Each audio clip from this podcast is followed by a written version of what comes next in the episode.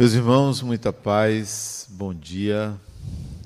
Vamos ler um trecho do capítulo 6 do Evangelho segundo o Espiritismo, o Cristo Consolador. O título é o item 3, Consolador Prometido. Disse Jesus: Se me amais, guardai os meus mandamentos. Eu pedirei a meu Pai, e ele vos enviará outro consolador, a fim de que fique para sempre convosco o Espírito de verdade, que o mundo não pode receber, porque nada dele vê e nada dele conhece. Mas vós o conhecereis, porque ele permanecerá convosco e estará em vós mas o Consolador, que é o Santo Espírito, que meu Pai enviará em meu nome, vos ensinará todas as coisas e vos relembrará tudo o que vos disse. João 14, 15 a 17 e 26. Comentário de Allan Kardec. Jesus promete um outro consolador que é o Espírito de verdade, que o mundo ainda não conhece porque não está pronto para o compreender. Que o Pai enviará para tudo ensinar e para relembrar o que Cristo disse. Então, se o Espírito de verdade deverá vir mais tarde e ensinar todas as coisas, é porque Cristo não disse tudo.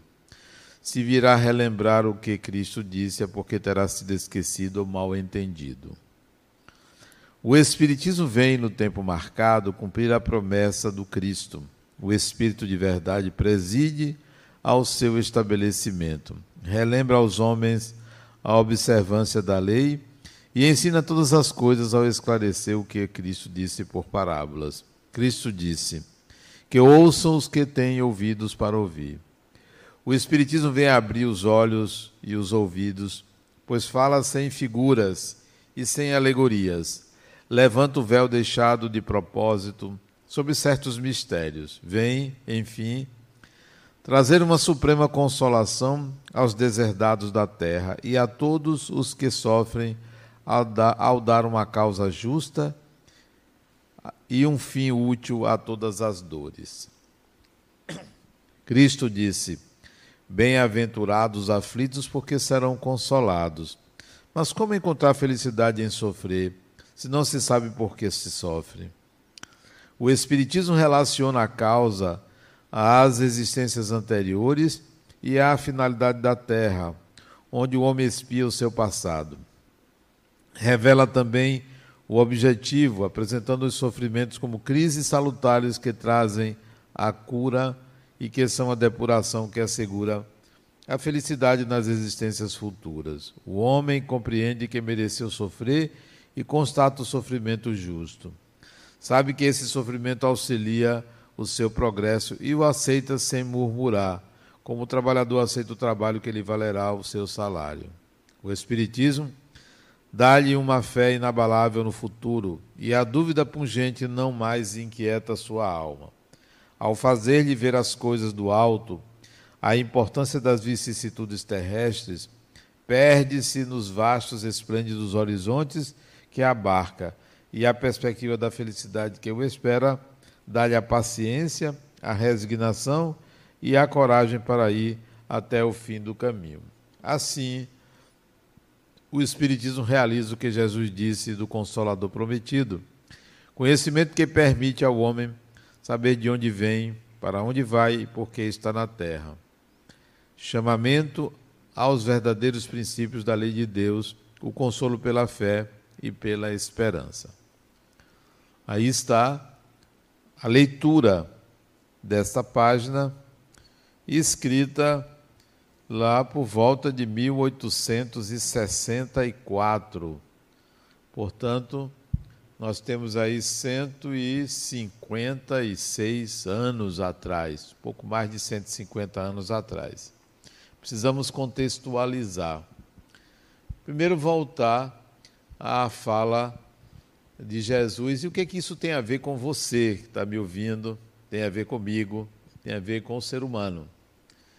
É, ele veio numa época, dois mil anos atrás, onde não se sabia muito sobre a dimensão espiritual. O que as pessoas acreditavam era num céu e no inferno. Essa era a crença judaica a respeito da dimensão espiritual. Além disso, os judeus acreditavam na intervenção direta de Deus sobre o ser humano, na existência de anjos, de seres acima da criação, acima da humanidade, que operavam na humanidade, operavam no mundo. Essa era a crença impossível àquela época levar é, estudos sobre a mediunidade, manifestações é, mediúnicas revelando uma vida espiritual tão normal é, quanto a vida material, possível. Portanto, por conta da dificuldade de levar um conhecimento mais profundo sobre o espiritual, é que vem então a proposta ou a promessa de Jesus que viria algo mais adiante, que viria um consolador prometido, viria algo que estaria sempre com a gente. Ora, não é difícil você, você que está aqui, você que está me ouvindo, é, fazer uma premonição desse tipo. Você pode dizer assim: ó, no futuro as coisas serão melhores. No futuro nós vamos dispensar o trabalho braçal. Você começa a dizer que tudo será melhor no futuro. E, de fato, a humanidade hoje vive um estágio, nesses últimos 200 anos, um estágio de evolução sem precedentes. Nós não somos mais habitantes de uma sociedade medieval. Nós somos habitantes de uma sociedade moderna, de uma sociedade tecnológica. Nós vivemos relações interpessoais muito mais abertas, muito mais livres. Nós somos seres humanos mais livres hoje. Então, a sociedade evolui, tudo evolui. Quando Jesus lá atrás, através de João, porque são palavras de João, o evangelista, que era um jovem, adolescente, quando conheceu Jesus.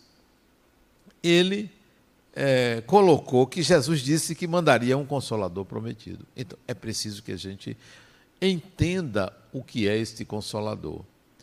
O Espiritismo, de fato, não é o consolador em si. O Espiritismo traz propostas, conceitos, ideias, realidades que vinculam segundo João, a promessa de Jesus que viria um consolador. Mas a gente vai ver que não é o Espiritismo enquanto religião. Por quê? Porque a humanidade não tem que ser todo mundo espírita. E nem vai ser. Nós não podemos esquecer que as pessoas é, são católicas, são evangélicas, são muçulmanas, são do candomblé, são da umbanda. Ninguém é obrigado a ser espírita para se enquadrar ou para que achar que só o Espiritismo vai apresentar isso. Então, quando a gente lê que o Espiritismo é o consolador prometido, nós temos que fazer uma transposição da ideia religiosa para uma realidade universal. Universal. Que realidade é universal que o ser humano tem e que agora pode se apropriar como consolador prometido ou como algo libertador. Como está dito aqui, como algo que estará sempre conosco. Ora, uma coisa que está sempre com você, não importa se você é preto, branco, amarelo, cor-de-rosa. Não importa se você é masculino, feminino, gay, lésbico ou qualquer outra coisa. Não importa se você é branco, é, é, é pobre, rico, se você é judeu, americano, alemão, não importa. Sempre com o ser humano. Não pode ser, portanto, o Espiritismo em si como religião. O que está no Espiritismo que a gente pode entender que é este consolo ou este conhecimento libertador, esse conhecimento que nos faz entender o que somos, de onde viemos, para onde vamos. Mas ainda é preciso a gente penetrar um pouco nas interpretações e não é, fique preso ao que está escrito, mas sim um entendimento do que está sendo descrito, porque toda escrita é uma descrição. Então, se eu escrevo é, que uma cadeira tem quatro é, pés, que serve para sentar, eu não estou mostrando o que é a cadeira, estou descrevendo uma cadeira. Então, uma escrita é sempre uma descrição. E se é uma descrição, é preciso que você vá atrás do que é que está sendo descrito. Do que é. Então, não se pode pegar a letra, aquilo que está escrito, literalmente dizer é isso que é a verdade. Não. A verdade é algo que se descreve. E é preciso a gente ir ao que se descreve. Mas ainda, parece que a interpretação usual do Consolador Prometido é uma religião. É um conjunto de regras e normas de se viver no mundo moralmente falando. Não pode ser isso, porque a moral é uma coisa muito relativa, depende da sociedade, depende da época, depende do contexto em que se vive. O que é moral numa sociedade pode não ser em outra. O que é moral hoje pode não ser amanhã. O que hoje é imoral, amanhã pode ser moral. Então, é, a promessa de um consolador prometido não é necessariamente para o estabelecimento de uma moral religiosa. Tem que ser algo que valha para todas as culturas e para todo ser humano, para todas as épocas, e não para a conveniência de uma época, a conveniência de uma cultura. Então nós não podemos pensar que Consolador Prometido é a continuação de uma doutrina religiosa, ou que é o advento de uma religião, como por exemplo o Espiritismo, e não é algo que seja externo, porque se está sempre com o ser humano, é algo interno. De que então o é, a descrição de Allan Kardec está falando, ou de que João, o apóstolo, desculpe, o evangelista, quis dizer, ou, mais ainda, o que é que Jesus quis dizer com esse consolador prometido? A palavra consolar né, é você acolher. Consolar uma pessoa é você acolher a pessoa. Consolar uma pessoa é você é, fazer ela caber dentro de você. E você tem todo o cuidado para conduzir aquela pessoa ao equilíbrio. Consolar é ter compaixão, é desejar minorar o sofrimento da pessoa ou até eliminar o sofrimento da pessoa. Então, consolar é retirar a pessoa de um estado de ignorância a respeito do que passa consigo, a respeito de como curar a sua dor, como sair da ignorância. Então, consolar não é apenas eliminar a pobreza, a miséria, não é apenas dar um pão, não é apenas dar um cobertor, é mais do que isso. É uma pessoa que está é, confusa sobre o que fazer na vida é uma pessoa que precisa de consolo, isto é, de sair da ignorância em que se encontra. Bom, então, consolar não é necessariamente retirar a pessoa de uma aflição física ou relacionada à sua sobrevivência, mas sim retirar a pessoa da ignorância em que ela se encontra. O que é no Espiritismo que é universal? É o que é aplicável a qualquer ser humano, independentemente da sua cultura.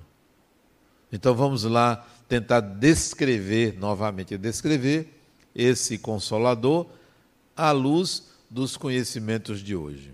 Primeiro ponto, primeiro ponto desse consolador.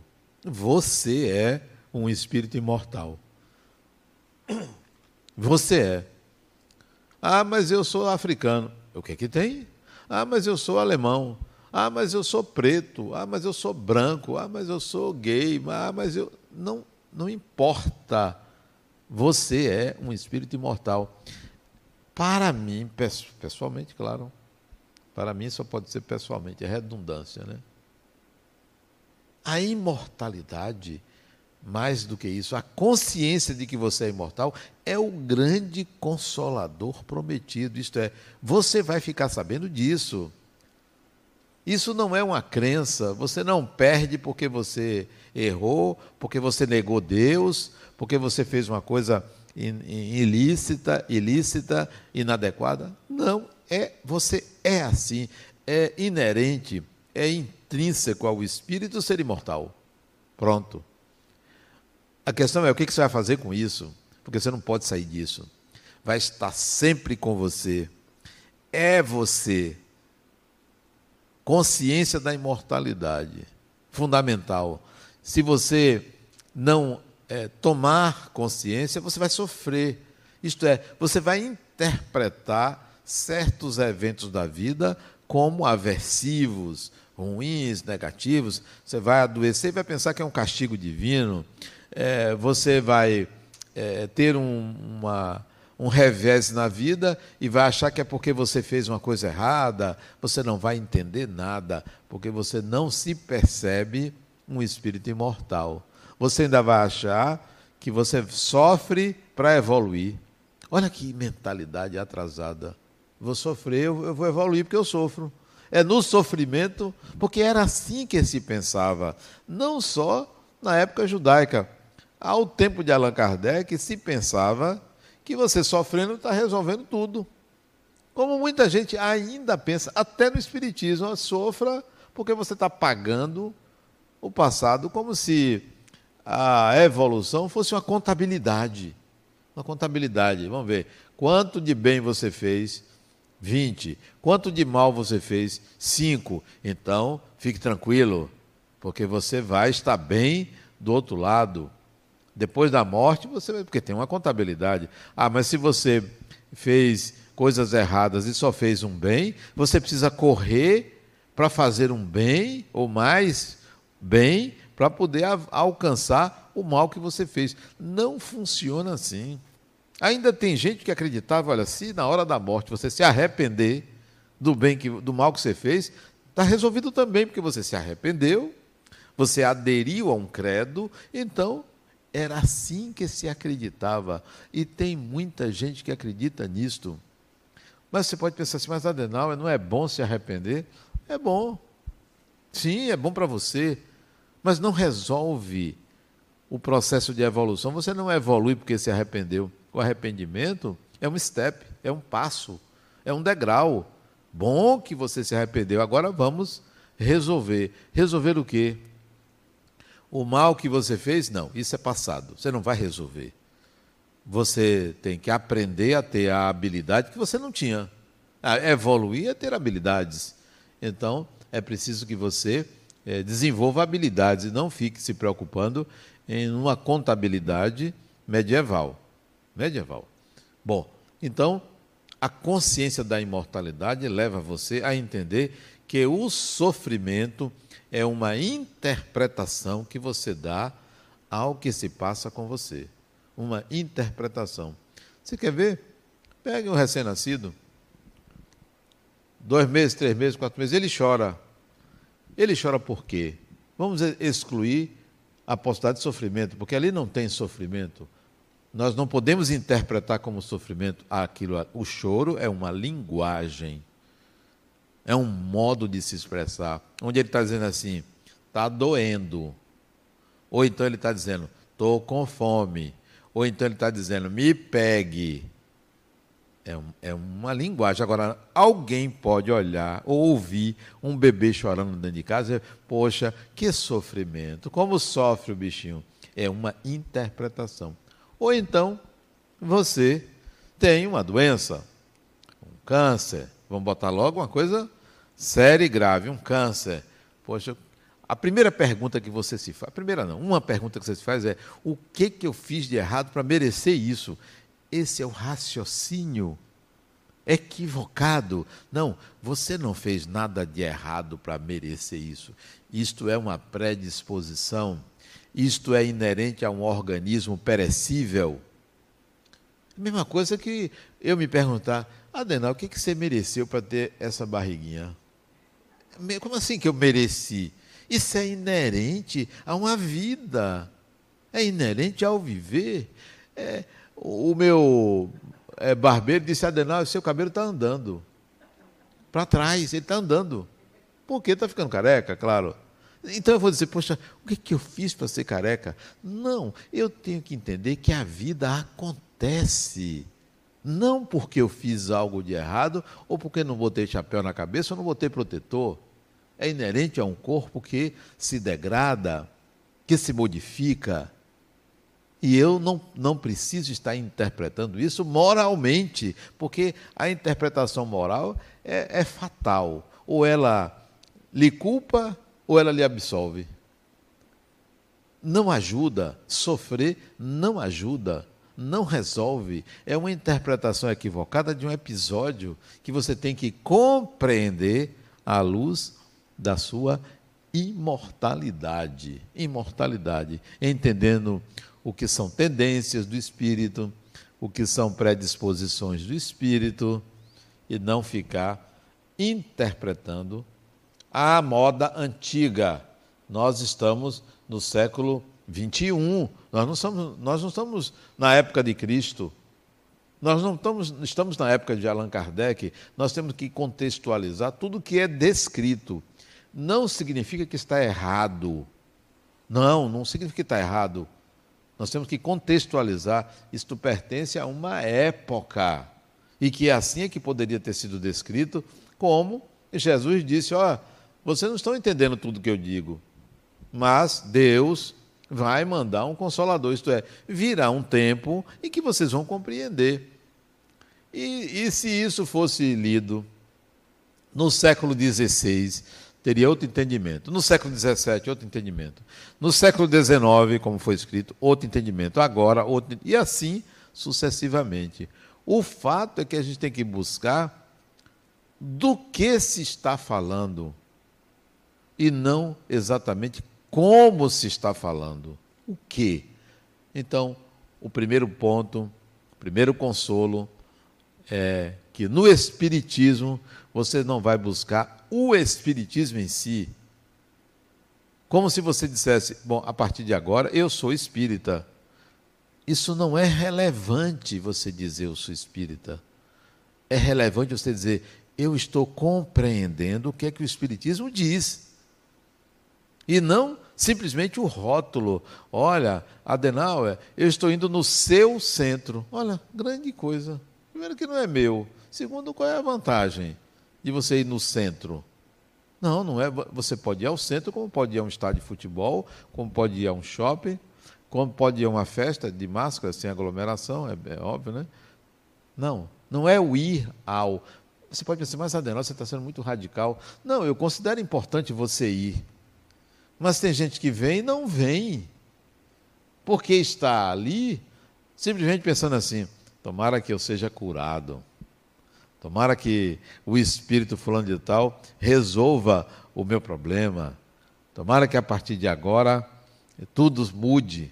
Ok, é bom a gente ter uma esperança, mas esperança pode ser esperar. Esperança tem que ser uma coisa ativa. Então, venha ao centro e diga assim: Poxa, eu estou aprendendo sobre mim mesmo, eu estou compreendendo a mensagem do Espiritismo. Como também você deve ir à igreja com o mesmo sentimento. Não, ah, Adriano, eu estou indo à missa, toda semana eu vou à missa. Grande coisa. O que, que você está extraindo dali que é importante? Ontem eu estava conversando com uma paciente minha, criatura, você não voltou ao santuário? Porque ela é católica, fervorosa, você não voltou ao santuário? Adenal, mas não está abrindo. Vá lá, converse com o padre para abrir, bota máscara, distanciamento. Você tem, dá muita relevância aí ao santuário. É um santuário que tem aqui perto, acho que é no, no Boca do Rio, algum lugar assim, não me lembro exatamente onde é. Se você tem que ir. Porque não é o lugar, o lugar é onde você busca e encontra alguma coisa que lhe faz crescer. No Espiritismo, o que você deve vir buscar aqui É eu preciso adquirir a consciência da minha imortalidade. Eu sei o que é. Eu sei o que é. Mas eu preciso internalizar, integrar e viver tal qual. Então, esse é o primeiro e, para mim, mais importante consolador prometido é a consciência da imortalidade. Não é você tomar passe, não é você assistir palestra, não é você fazer caridade. É você espera aí, eu sou um espírito. Eu nunca vou morrer. Morre o corpo, adoece o corpo, mas eu, eu, o euzinho que eu sou, nunca morre. O segundo consolador prometido que o Espiritismo oferece, e que é universal. Eu estou falando de, de, de questões e conceitos universais, válidos para todo mundo. O segundo, mediunidade. Todo mundo é médio. O chinês, o alemão, o africano, o brasileiro, o holandês, o americano, o mexicano, o haitiano, todo mundo é médium. Todo ser humano. Preto, vou repetir, preto, branco, amarelo, cor-de-rosa. Qualquer que seja a definição que você dê ao que é humano, todo ser humano é médio. O que, que significa isso? Por que, que isso é um consolo? O consolo é o seguinte: você nunca está sozinho. Mas esse sozinho não é físico. Para você não pensar que quando você vai tomar seu banho, tem um espírito ali. Porque tem gente que tem essa paranoia. Né? Tem alguém aqui. Não, não tem. Ah, estou no meu quarto, tem um espírito aqui. Não tem. Não, não é físico isso. Quer dizer, necessariamente não é físico. Pode ser até que tenha, mas não é uma coisa física. Você nunca está sozinho, porque a sua mente, a minha mente, a mente do chinês, do americano, do mexicano, eh, do holandês, do suíço, de quem quer que seja a mente, é um veículo de comunicação aberto. Não é fechado. Fechado é o cérebro. O cérebro tem uma, uma, um osso chamado crânio e bota ele ali inserido pela sensibilidade que esse aparelho é. Ele é um aparelho elétrico, o cérebro é um aparelho elétrico ou eletroquímico que comanda um corpo. Mas a mente não é eletroquímica. A mente está numa dimensão transcende o corpo físico. Sua mente se comunica com outras mentes, minha mente se comunica com outras mentes. E não é só de desencarnados, de encarnados, nos comunicamos. Se você estiver num ambiente e você pensar aqui agora e pensar numa pessoa que está a 6, 7, 12 mil quilômetros de distância, esta pessoa, se sintonizada com você, estará em comunicação com você. Não importa a distância, porque isso não é físico, não é só elétrico, isso é espiritual. Então nós estamos conectados a outras mentes, presencialmente ou à distância, a mente é capaz de se comunicar mediunicamente. Aí nós vamos colocar a mente como um aparelho que você se comunica com pessoas que já faleceram, portanto, que estão em outra dimensão. Isso é mediunidade. Todo ser humano é médium. Porque todo ser humano é capaz de ser influenciado por espíritos desencarnados. Então somos médios. Uns mais ostensivos, outros menos, onde a cultura influencia a manifestação da mediunidade. Por que a cultura influencia? Nós nascemos num país chamado Brasil, que é um país de uma cultura mística. Mística. Somos místicos. Somos educados para entender que há um poder que nos envolve. Somos educados a pensar que há é, espíritos que nos influenciam. Somos educados até equivocadamente, é, achando que as influências negativas são mais intensas e poderosas ou em quantidade maior do que as influências positivas. Mas somos educados a acreditar que existem influências, seja de anjos, de demônios, de espíritos, seja do que for, nós somos educados para isso. A mediunidade, ela está à flor da pele no Brasil, mais do que na grande maioria dos países, por causa da influência negra e índia na nossa cultura. Então, as manifestações mediúnicas são mais evidentes. Já, por exemplo, na China, onde a cultura não contempla esse trânsito, essa relação com o espiritual, as manifestações mediúnicas, elas são muito pífias, são poucas, pouquíssimas. Você não vê falar de médiums chineses, de mediunidade na China, de psicografia na China.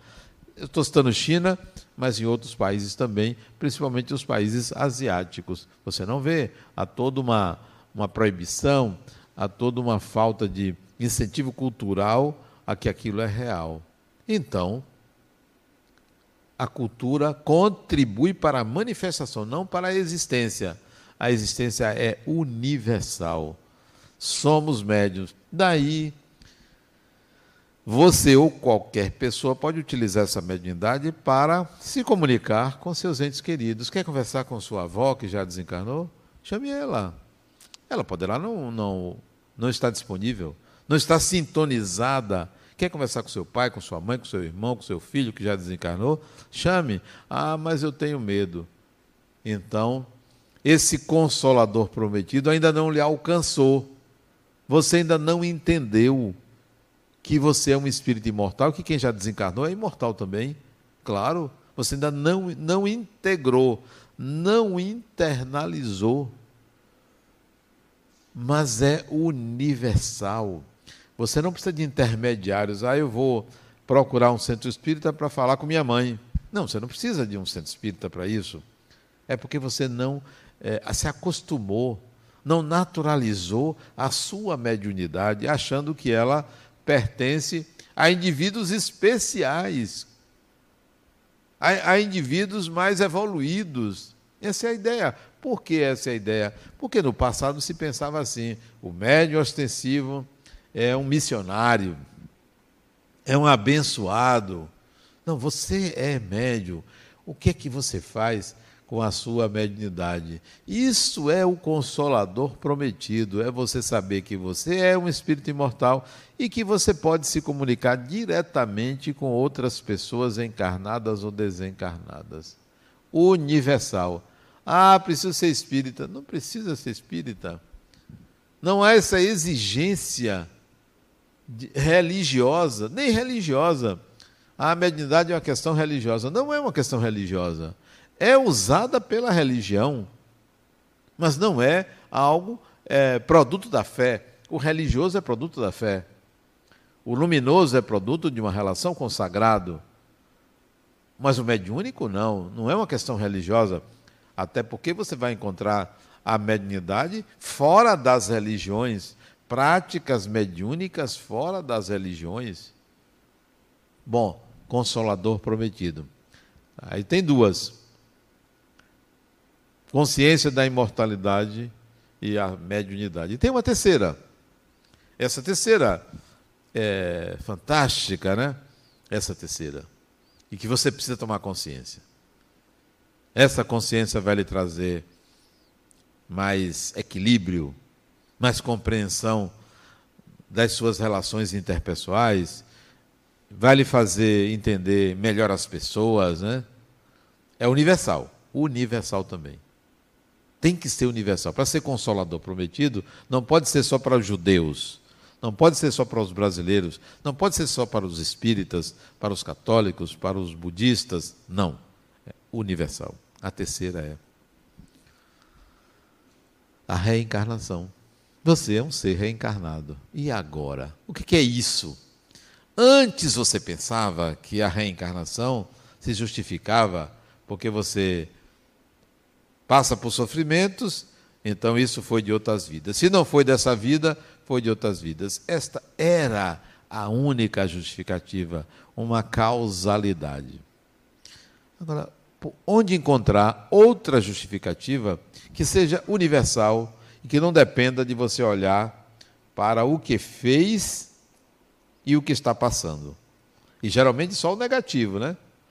Esse era o pensamento antigo. Vamos acrescentar esse pensamento antigo um outro. Sobre reencarnação. Por que, que eu sou um ser reencarnado? Primeiro, pelas minhas tendências. Eu noto que eu tenho tendências que Meus irmãos não têm. Eu noto que eu tenho habilidades que meus pais, nem meus pais têm, nem meus avós têm. Habilidades inatas, que eu não herdei, que eu não desenvolvi. Eu me noto, eu estou dizendo eu, é para que você tome consciência disso, não sou eu, Adenauer, não. Note que você tem habilidades que ninguém tem na sua família. Tendências que, peraí, de onde eu herdei isso? Por que eu tenho essa tendência sempre a? Não é o negativo, nem o positivo. Tendências a agir de determinadas maneiras. Por que, que certas, certos acontecimentos se dão na minha vida? Não, acontecimentos não são negativos, certos acontecimentos, porque comigo é assim que acontece e não com os outros. Então, você vai descobrir que você tem uma história. Uma história. Você não nasceu do zero. Zero, ó. Meu pai, minha mãe que me educou e o meio onde eu nascia que me educou, a escola que me educou. Não. Isso é acréscimo. Hereditariedade, eu sou fruto dos genes, isto é, condição básica. Básica, é o basal. É a linha de base da encarnação a hereditariedade. Mas ela é acrescida, a hereditariedade e a educação é acrescida do fundamental, as tendências do espírito. Você tem tendências. Procure quais são as tendências. Tendências não são comportamentos. Tendências geram comportamentos. Tendências. Tendências é, de trabalho, tendências de artes, tendências familiares, é, tendências políticas, tendências disso, tendências daquilo. São tendências. Você vai se perceber diferente de antes. Ah, eu me via é, fruto de, do comportamento de minha mãe, de meu pai. Você tem tendências. Reencarnação não é reencarnação da pessoa que você foi em outra encarnação. Não é. Reencarnação é reencarnação do espírito. E você não é o espírito em si, você é uma representação atual do espírito. Uma representação atual. Ser homem, ser mulher, isso é representação, porque o espírito não é homem nem é mulher. Ah, eu sou branco, preto, amarelo, isso é representação. Ah, eu tenho um, falta um braço, eu nasci sem um braço, isso é representação. Você não é, porque o espírito não tem um braço só, uma perna só. O espírito não adoece, o adoecimento é do corpo, o adoecimento é psíquico, não é do espírito. Então, quando você começa a entender que o espírito reencarnou e formou este personagem, você vai dizer assim: não, não, eu, eu não vou reencarnar. Não é você que vai reencarnar, porque você, como um personagem, vai desaparecer com a morte do corpo, porque você vai sair desta vida material. O personagem está ligado a uma representação no tempo e no espaço. Então, eu não sou a reencarnação de quem eu fui no passado. Sou um espírito que reencarna e se apresenta dessa forma. Essa é a forma atual. Por que é assim? Porque eu recebi é, características hereditárias de meu pai, de minha mãe, porque eu aprendi a cultura baiana, eu sou baiano, então eu tenho certos traços é, da baianidade, mas reconheço tendências. Você quer ver comigo pessoalmente? Novamente, eu falando redundância, comigo pessoalmente. Comigo, eu não tenho é, nenhuma é, aproximação com a cultura baiana. É, os hábitos, a comida, eu não tenho, meu paladar não aceita a comida baiana, é, o swing baiano. E, no entanto, eu nasci na Bahia, nasci no interior da Bahia. As escolas, só estudei em escola pública. As escolas que eu estudei, escolas onde a cultura baiana, mas eu não tenho afinidade. Nada contra, claro, não tenho afinidade, porque eu tenho outras tendências. São tendências, porque vim de outra cultura, porque minhas encarnações anteriores não foram aqui. Eu tenho outra herança espiritual. Então, a reencarnação deve ser compreendida de outra maneira. Eu sou uma pessoa neste mundo e que não vou voltar a este mundo. Porque, primeiro, este mundo não vai existir mais. Se eu for, se eu for desencarnar hoje e reencarnar daqui a 50 anos, não será esta sociedade, mesmo que eu reencarne aqui, porque 50 anos se passaram, muita coisa muda, não só fisicamente, como socialmente, é outra sociedade. Ninguém reencarna na mesma sociedade. Você pode reencarnar no mesmo lugar, mas vai enfrentar uma outra sociedade, portanto, será um outro personagem. Daqui a 50 anos não será a mesma sociedade e não será Adenauer. Mesmo que meu pai, porque foi meu pai que me deu esse nome, Adenauer, até hoje meus irmãos não me chamam de Adenauer porque não sabiam pronunciar meu nome me chamam pelo segundo nome. Mesmo que eu me chame Adenauer, será outra personalidade, porque será outro meio, e eu terei passado 50 anos, estou falando 50, pode ser 100, pode ser 10, 30. Eu terei mudado. Eu, espírito, terei mudado. Então, a reencarnação não é o seu retorno a uma nova vida, é o retorno do espírito que tem tendências, a uma nova, um novo personagem. Este é o entendimento universal. Isso é válido para todo mundo. Não é só para quem errou e quem acertou, não. Ah, eu vou ter uma encarnação ótima, eh, vou ser rico, porque na encarnação anterior fui pobre. Veja que absurdo. Nós somos 90% aqui na Bahia, 90% pobre, 10% rico. Alguém se lembra da Bahia ter tido 90% rico e 10% pobre? Não, quem foi pobre continua pobre. Materialmente falando, se não aprendeu. Se não aprendeu a trabalhar e a aplicar e a economizar e a prosperar, vai continuar pobre. Quem é rico continua rico. Por quê? Porque sabe como conseguir riqueza. Material, estou falando. Então a tendência dos ricos é continuarem ricos, a tendência dos pobres é continuarem pobres. Vamos reverter isso? Como? É só o pobre pensar em ser próspero. Em ser próspero. Porque a reencarnação não é o oposto da encarnação anterior. Não é e não será. Não é o oposto. A reencarnação é um processo de retorno do espírito com suas tendências para formar um novo personagem. Adenauer não é o mesmo personagem da encarnação anterior. Eu tive a oportunidade de ir ao local onde eu vivi na vida passada. Fui lá conhecer a cidade, reconhecer a cidade, é, o ambiente onde eu trabalhei, é, o lugar onde eu nasci. Eu fui lá. Me lembrei de algumas coisas, poucas coisas, mas me lembrei do que vivi lá no século no início, desencarnei no início do século XX. Nasci no século XIX. Pois bem, até fisicamente não é semelhante, claro.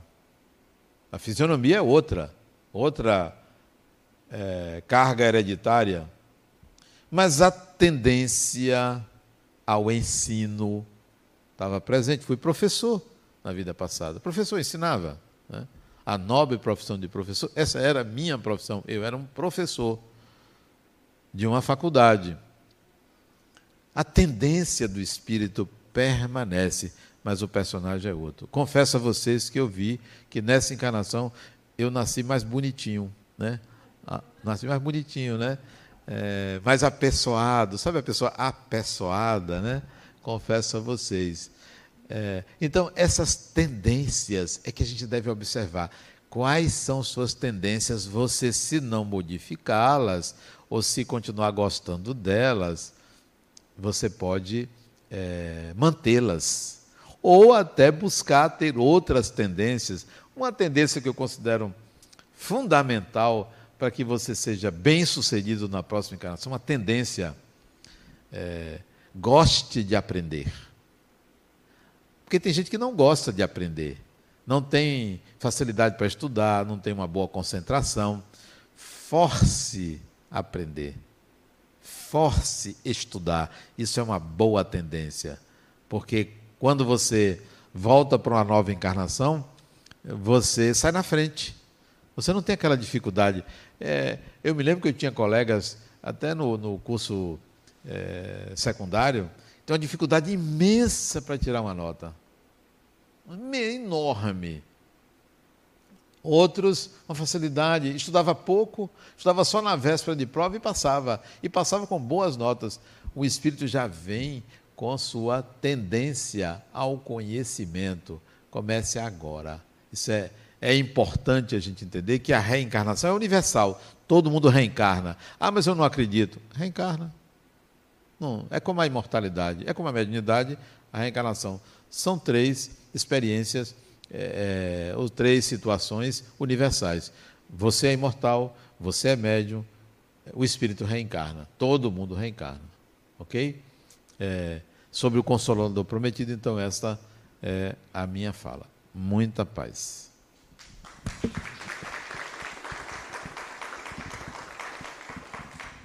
Agradecemos a Adenauer por estar com a gente nessa manhã de sábado e por ajudar a gente a entender um pouco mais sobre eh, o tema dessa manhã, que foi o Consolador Prometido. Eh, vamos ter passe individual ou coletivo, gente? Individual já, né? Ótimo. Então, eu vou pedir a Denauer que faça a condução do nosso trabalho, do nosso trabalho de passe, nosso trabalho final e aguardo vocês no próximo sábado com outro palestrante e com outro tema para a gente estar tá pensando e refletindo um pouco mais. Fechemos os nossos olhos, respiremos suavemente. Para aqueles que estão nos assistindo pela internet, também façam esse momento de silêncio, de recolhimento interno para que os bons espíritos, os espíritos amigos, a espiritualidade desta casa, também envie para você a mesma energia amorosa que os nossos passistas estão nesse momento distribuindo no ambiente. Em comunhão com os amigos espirituais, oferecem-nos energia de cura, energia refazedora fluidos espirituais em benefício de nós nesse momento. Quando nós pensamos em alguém, no momento que tomamos o passe, a energia também se dirige para aquela pessoa. Se você está em sua casa, a energia também se distribui pelo ambiente da sua casa, pelas pessoas que convivem com você. Pensemos no bem Sintonizemos com o bem, o amor, a harmonia e a paz. Sobretudo, busquemos esse consolador prometido. Busquemos a consciência da imortalidade, que significa viver como espírito, viver consciente da própria imortalidade, não do corpo não do personagem, mas daquilo que de fato você é, que é um espírito imortal. Olhemos para as pessoas que ainda não adquiriram esta consciência com compaixão, com entendimento de que cada um tem o seu momento, cada um tem a sua hora de despertar. A consciência da imortalidade é um despertar você se apropria de algo mais profundo e mais íntimo. Nesse momento que você encontra esta consciência, você sente o Criador, o Criador da vida. Você sente o divino. Que nesses momentos de recolhimento, de oração, você sinta Deus em você. Perceba que o Criador da vida não escolhe esta ou aquela pessoa. Não está aqui ou ali à procura de quem acredite. Somos todos espíritos imortais, independentemente da cultura e onde quer que estejamos. Lembre-se também de que aqueles que não compartilham com você da mesma ideia, do mesmo conceito, também merecem a sua compreensão. Também se encontram disponíveis para que você ofereça a sua energia amorosa, ofereça a sua compaixão, o seu amor. Lembrando ainda das palavras de Jesus, dizendo que o Consolador prometido estaria sempre conosco. Então, considere que a sua consciência de que é um ser reencarnado, a sua consciência da mediunidade que você possui e da imortalidade transformam você num agente de Deus. Seja um agente de Deus junto àqueles que não encontraram o que você encontrou. Se conosco, Jesus, que a tua paz, o teu amor esteja sempre em nossos corações e nos leve de volta aos nossos lares.